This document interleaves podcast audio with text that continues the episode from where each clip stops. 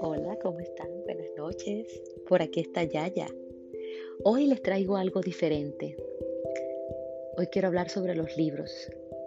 Yo no sé ustedes, pero para mí un libro nuevo es increíble, tiene un olor espectacular, es algo de, que, de lo que a mí más me gusta en este mundo, es el olor al libro nuevo.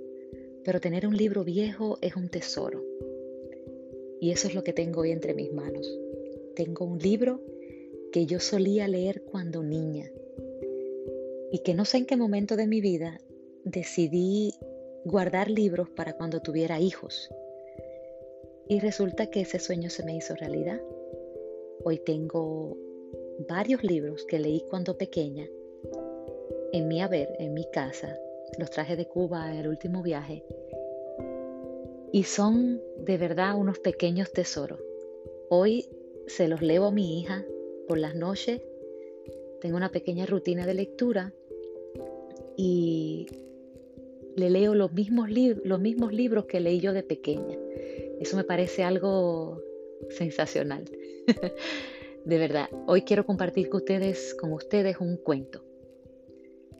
Hace poco se lo leí a ella y en realidad me pregunté, ¿este es un cuento para niños?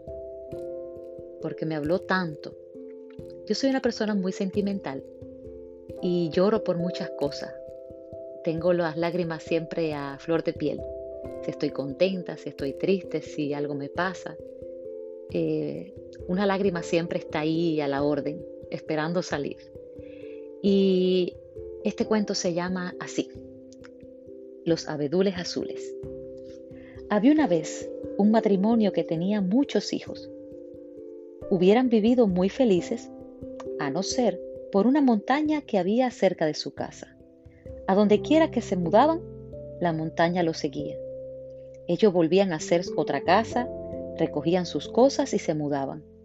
Pero no pasaba mucho tiempo y la montaña los volvía a seguir. Esto los irritaba y aunque ni siquiera se explicaran por qué les molestaba tanto la montaña, no podían evitarlo y se irritaban más y más.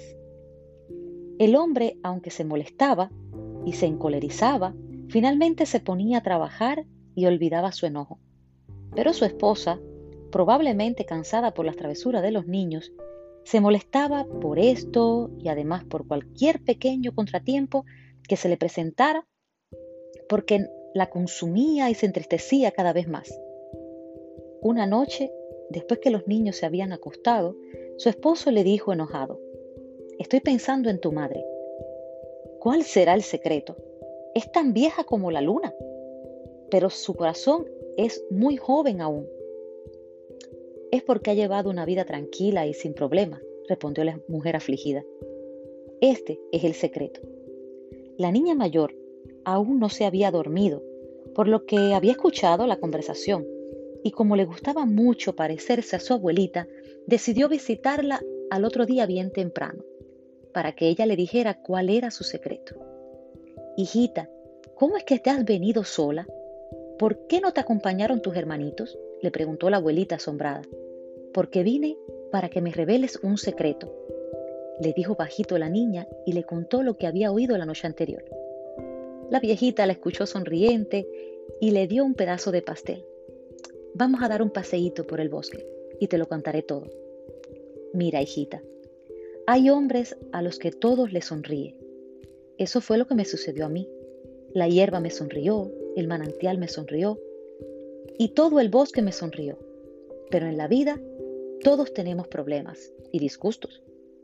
Tu madre no recuerda que antes de que ella naciera yo perdí tres hijos y que nuestra casa se quemó hasta los pilares. Ella no sabe cuánto extraño a tu abuelito desde que lo perdí. Pero tu padre ha trabajado, ha tratado de explicarlo todo. Ha llegado a la conclusión de que existe un secreto. Dímelo, abuelita, le pidió la niña suplicante. Trataré, dijo la abuela. Hace mucho tiempo, cuando murió mi primer hijo, me interné en el bosque desesperada. A mi alrededor los pájaros callaban, las hojas estaban inmóviles, el manantial callaba, solo se oía mi llanto entre los abedules. Así, caminando y caminando, llegué hasta un bosque lejano. A un lado gemía una cabra a la que le brillaba el pelo como jaspeado con estrellitas de oro. Había caído en una trampa y se había enganchado una patica. Me dio lástima y la desenredé la patica y he aquí que la cabra se convirtió en una bella muchacha con pelo dorado. Yo soy la princesa del bosque, me dijo, y como me has salvado la vida, te daré una recompensa. Cada vez que llores por alguna pena, de tus lágrimas crecerá en este bosque un abedul con el tronco y las hojas azules, y tú regresarás aliviada a tu casa. Han pasado muchos años desde entonces. Tal vez en aquel momento, por mi aturdimiento, yo vi una muchacha en lugar de una cabra. Lo que sí es cierto, desde entonces, los disgustos han durado muy poco en mi vida. La abuelita cayó y su semblante se iluminó. Así, caminando juntas en silencio, llegaron a un lugar que la niña no había visitado nunca antes. Frente a ellas, en el valle, se erguía un bosque de abedules azules y se oía el murmullo encantado de las ramas. ¿Qué les pareció? a mí me encantó releer este cuento y cada vez que lo vuelvo a leer me parece increíble.